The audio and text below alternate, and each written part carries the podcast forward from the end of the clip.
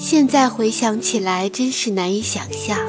但当时我确实无法面对如何接纳另外的狗。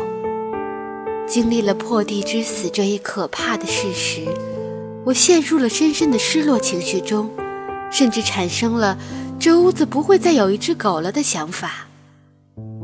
但事实却是，我对狗的感情实在是太深了。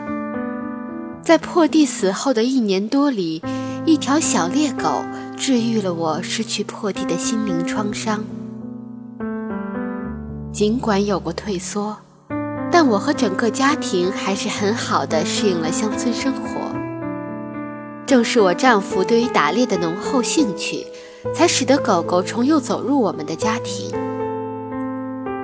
一九七三年秋天的一天，我丈夫打猎空手而归，不断的惋惜自己缺少一条好猎犬，结果只能眼睁睁地看着一只受伤的野兔溜进了森林。要是有一只狗，就不可能发生这种事。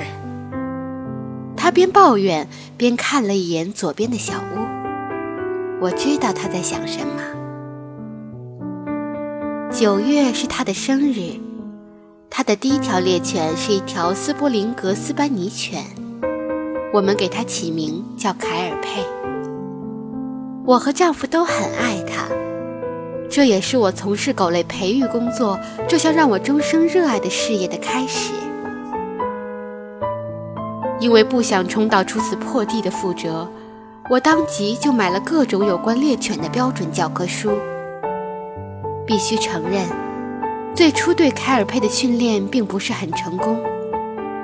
我们以一只猎黄的标准来训练凯尔佩，纠正他的一些不规范行为。我们严格按照教科书上的要求坚持训练，把几样东西扔出去，训练他找到并捡回来。书中强调，先用一些轻软的东西是非常重要的。训练狗狗要用柔和的咬力。把发现的东西找回来。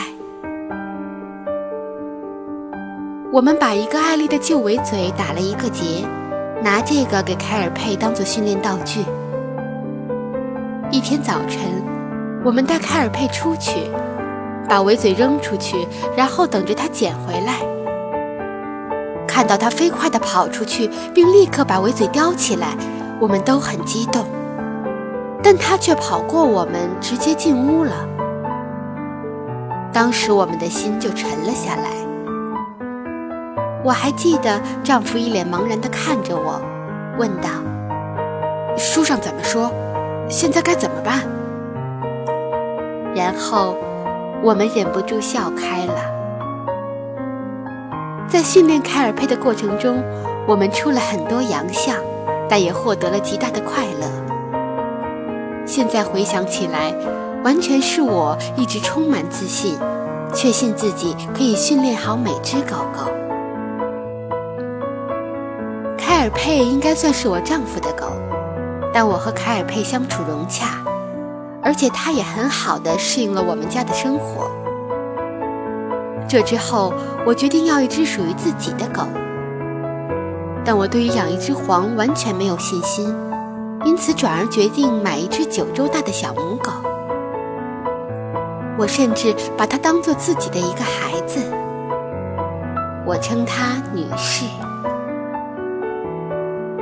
我对狗狗的兴趣在于驯养和表演，而非打猎，因此，女士成为我进入这个圈子的名片。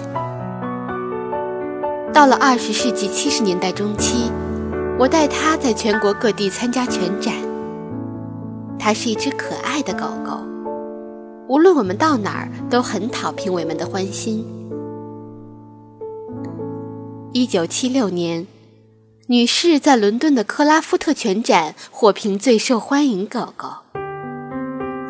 而到奥林匹克竞技场参展的那天，是我最自豪的一刻。我参加犬展，获得了很多奖项和乐趣。除此之外，通过参加全展，还形成了一个庞大的圈子，会遇到很多有共同语言的人。我最好的两个朋友伯特·格林和格温·格林是这个圈子里的知名人物，他们的狗很受欢迎。伯特和格温知道我对繁育犬类的兴趣后，送给我三岁的唐娜，她是女士的孙女。唐娜拥有作为一只优秀种狗的所有素质，是唐娜帮助我建立了自己的繁育线。正是从唐娜开始，幼崽的繁育工作很快就进入了正轨，而我自己也养了这七只狗中的一只。我叫它克里希。克里希是一只展示犬，后来成为一只非常成功的猎犬。它在八个月大时赢得了克拉夫特的幼犬级比赛，并获得了证书。克里希的辉煌时刻是一九七七年十月，当时我带他去参加腊肠犬田野热狗展。这个犬展对于获得克拉夫特认证的猎狗主人们来说极具威望。比赛只考核猎狗们的工作能力。那天，当评委宣布克里希最终赢得全英最佳猎黄时，我欣喜若狂。我至今仍清楚地记得评委将优胜者的玫瑰花环挂在我脖子上时对我说的话。欢迎来到狗狗的世界。那之后，我对此话一直感同身受。这次成功激励我继续我的培育工作。我又添加了两只品质优良的种狗，同时我在此行业中也赢得了相当高的知名度。而我们的狗狗大家庭也在不断增加新成员。唐娜不幸在1979年死于肿瘤，当时只有八岁。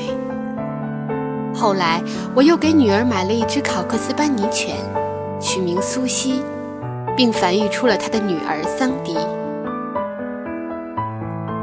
所培育的英格兰猎黄犬中，一只名叫可汗的小狗给我带来了最大的快乐。可汗赢得了各个级别最佳犬的评比。它有着漂亮的外表，特别是它那友善而阳刚的面庞，总能够吸引评委们的目光。一九八三年，可汗和我的前几任功勋狗一样，也赢得了克拉夫特的认证。在接过奖励证书的那一刻，我的自豪感再次涌上心头。我曾说过，我遇到过几位好心人。他们教给我很多专业知识，其中对我帮助最大的人莫过于伯特·格林。他总是告诫我：“我不敢保证狗类繁育工作能有什么好处，但不要去做坏事。”的意思是说，我们有责任忠实于狗类繁育这个行业的每一条守则。在我看来，狗类繁育有其一套自身的准则，尤其是当我将所培育的狗狗带入到各个家庭时，我需要确保这些狗狗所具有的品性能给这些家庭带来欢乐。为此，我花了大量时间来训练狗狗，使每只狗都能理解服从的含义。但我们人类对待狗狗的态度，一直是我的担心所在。对破地的记忆是我内心深处挥之不去的阴影。我一直扪心自问：我当时做错了什么？我的训练方法错了吗？对于传统训练方法的不信任加深了我的不安。但我并没有任何颠覆性或革命性的方法。截至当时，我的方法仍沿用传统方式。训练狗狗使其臀部着地，教它坐下，或通过使用项圈使其明白“过来”或“跟上来”的含义。我自己也乐意应用这些经过时间考验的方法。但随着我对狗狗的训练越多，感受到的困扰也越多，心底里总有个质疑的声音在不停地说：“是你让狗狗做这些事的，而狗狗自己却并不愿意。”事实上，我很讨厌“服从”这个词。这个词在马的世界中就相当于驯养。这也突出了现实中的情况，即我所做的是一种强迫行为，一种违背动物意愿的行为。在我看来，这就像结婚誓言中的“遵守”一词。为什么不用“共同工作”“齐心协力”或“协作”这样的词汇呢？没有第二种方法。你需要控制住狗狗，不能让狗狗产生狂躁的情绪。这是我们的责任。承担掌控狗狗的责任，如同我们承担教育子女的责任一样，别无选择。不过，我开始尝试在训练过程中尽可能的人性化。秉承此信念，我对训练方法开始进行变通。首先是术语上的变化。我解释过了，我用的是传统的训练方法，其中包括训犬用的所谓项圈，用它将狗狗拉回来根本没用，至少我这么认为。因此，我设法使这些专业术语更加柔性一些，这也可以使人们的态度更加柔和。在我的训练方法中，是教那些狗主人利用狗链发出一种轻微的点击的声响，这样狗狗会在准备往前走之前辨认出预先发出的信号。当狗狗听到链响，就会据此做出反应，以免被锁链勒住。因此，对于我和我的学生们来说，我们宁愿选择安全链而非项圈。两者在用词上的差异是至关重要的，除此之外几乎无改变。我在狗狗的随心训练中也采用同样的方法。我让狗狗躺下的方法是先让它坐下，然后轻轻地把它推到一侧，并拉开它内侧的腿。我总是尽可能地从传统体系中找到更温和的方式。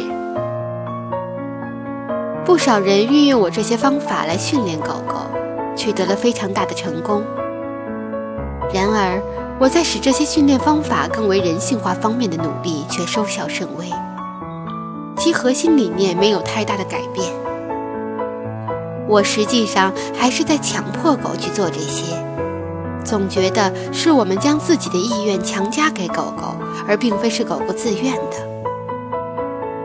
我能感觉到狗狗并不明白为什么它要这么做。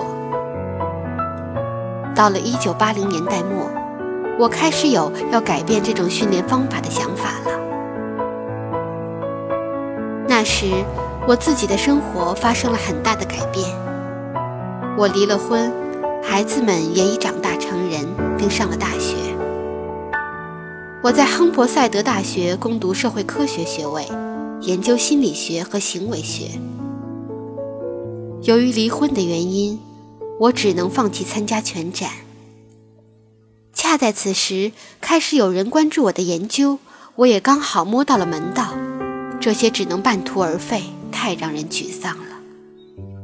也因此，我不得不把一些狗送了出去。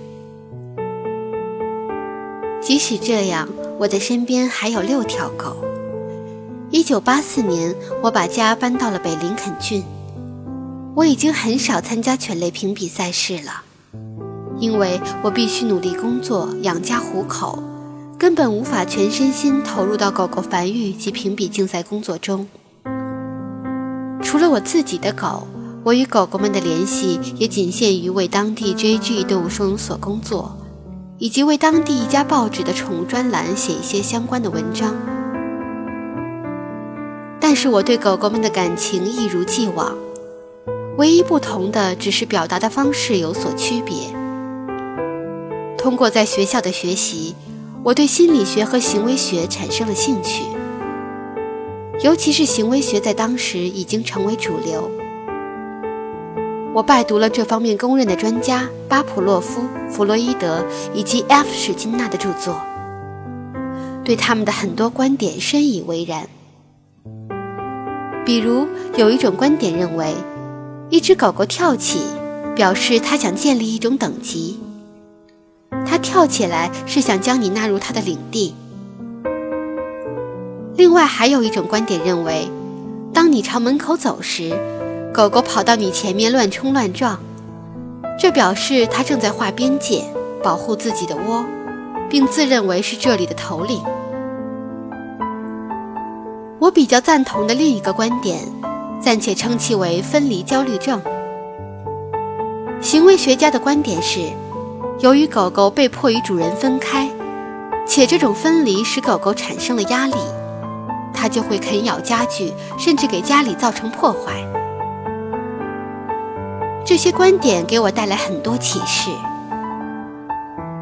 但我好像还是漏了些事情。我一直有疑问的是，为什么狗狗从何处得到这样的信息？有时候会想，我去深究这个会不会太变态了？但为什么一只狗狗会如此依赖它的主人，对分离会如此紧张呢？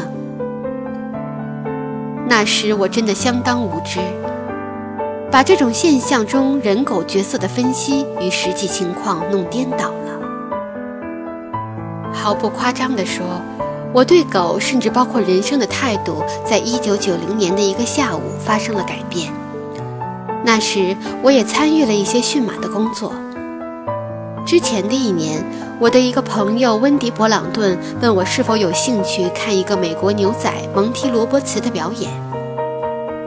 他曾经在女王驾前展示过他的驯马技艺。温迪曾看过一次他的表演，在那次表演中，他仅用了三十分钟就给一匹从未配过马鞍的陌生马匹配上了鞍、缰绳，并骑了上去。对于温迪而言，蒙提尽管给他留下了深刻的印象，但他还是有些怀疑。他之前一定和这匹马一起待过。温迪认定这次表演是侥幸取得的成功，但到了1990年，温迪改变了看法。他在《马与狗》杂志上看到了蒙提·罗伯茨登的一则广告。蒙提正在筹备一场表演。向公众征求一匹之前从未配过马鞍或骑手的两岁大的马。他接受了温迪提供的机会，准备用自己的方法来驯服温迪那匹栗色纯种马金吉尔罗杰斯。事实上，温迪更把这次尝试看作是一次挑战，而非机会。金吉尔罗杰斯是一匹相当任性而固执的马。私底下，我们都确信，罗伯茨这次可要倒大霉了。在一个阳光明媚的夏日午后，我来到剑桥郡圣埃弗斯附近的伍德格林动物收容所。我尽量带着一种接纳的态度，因为我对女王在动物方面，尤其是马和狗方面的渊博知识抱有极大的敬意。我认为，如果女王对这个家伙表示信任的话，那么他的表演还是值得一看的。我想，当你听到“牛仔”一词时，会立即想起约翰·韦恩，头戴斯泰森高顶阔边帽，身配皮护腿，四海为家的传奇英雄形象。至少在那天以前，小观众脑海中浮现的过往的牛仔形象还无法抹去。蒙提那天戴一顶赛马骑士的扁帽，穿一件整洁的海军蓝衬衫，以及一条淡棕色的宽松长裤。看上去，他更像是一位乡村绅士。他从不高声说话，事实上，他非常安静内敛，无疑是很有魅力而且与众不同的。但究竟有多不同，等会儿就能见分晓了。一共约有五十人坐在围栏周围。蒙提在骑士活动区域做准备，他准备了一些开场记号，并以此说明他将如何表演。但之前的迹象可不太好。由于不认识蒙提，金吉尔罗杰斯跟在他后面。当蒙提说话时，金吉尔开始慢慢点头，似乎在充满嘲弄地假装对他表示赞同。所有人都哄堂大笑。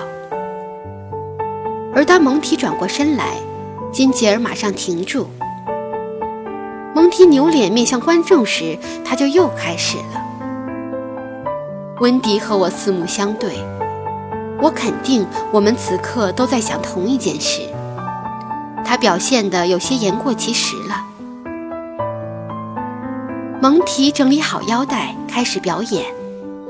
我们又坐了回去，并等待最后时刻的到来。很精确。二十三点五分钟后，必须承认我们错了。这个时间对蒙蒂来说正好，不仅能让金吉尔安静下来，还能够让骑师为他配上马鞍及缰绳。而这之前，我们却从未让金吉尔做到。温迪和我坐在那里，目瞪口呆。那天。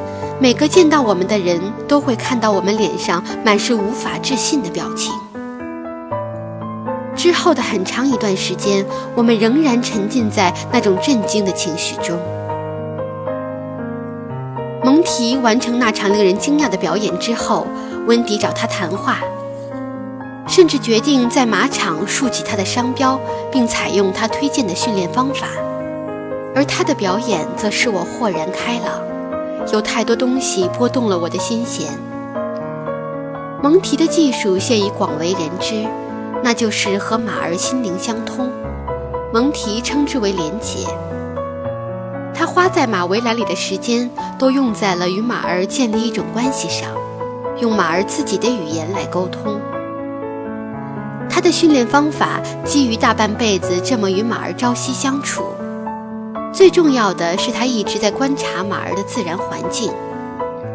这些方法不会给动物带来任何痛苦和恐惧，我对此深为折服。他的观点是：如果不是从动物的角度出发，你的行为都会被动物视为一种侵犯，就是抢动物所难。他获得成功的与众不同之处，就在于他赢得了马儿的信任。他能做很多别人做不到的事情，例如，他能够触碰马儿最敏感的部位——侧腹。那天，我看到他与动物相处的是那样和谐。他一直在观察和聆听动物向他发出的信号。我想，他已经成功了。他和马儿之间建立了如此深厚的情感联系。因此，马儿可以让他随心所欲地与其互动。这里没有强制，没有暴力，没有压迫，马儿完全按其本性行事。天啊，我怎么才能和狗也达到这样的默契呢？作为人类曾经的狩猎搭档，狗狗在历史上和人类有着更为深刻的连结。我相信现在也能找到重新建立这种关系的途径，可问题是，怎样才能做到？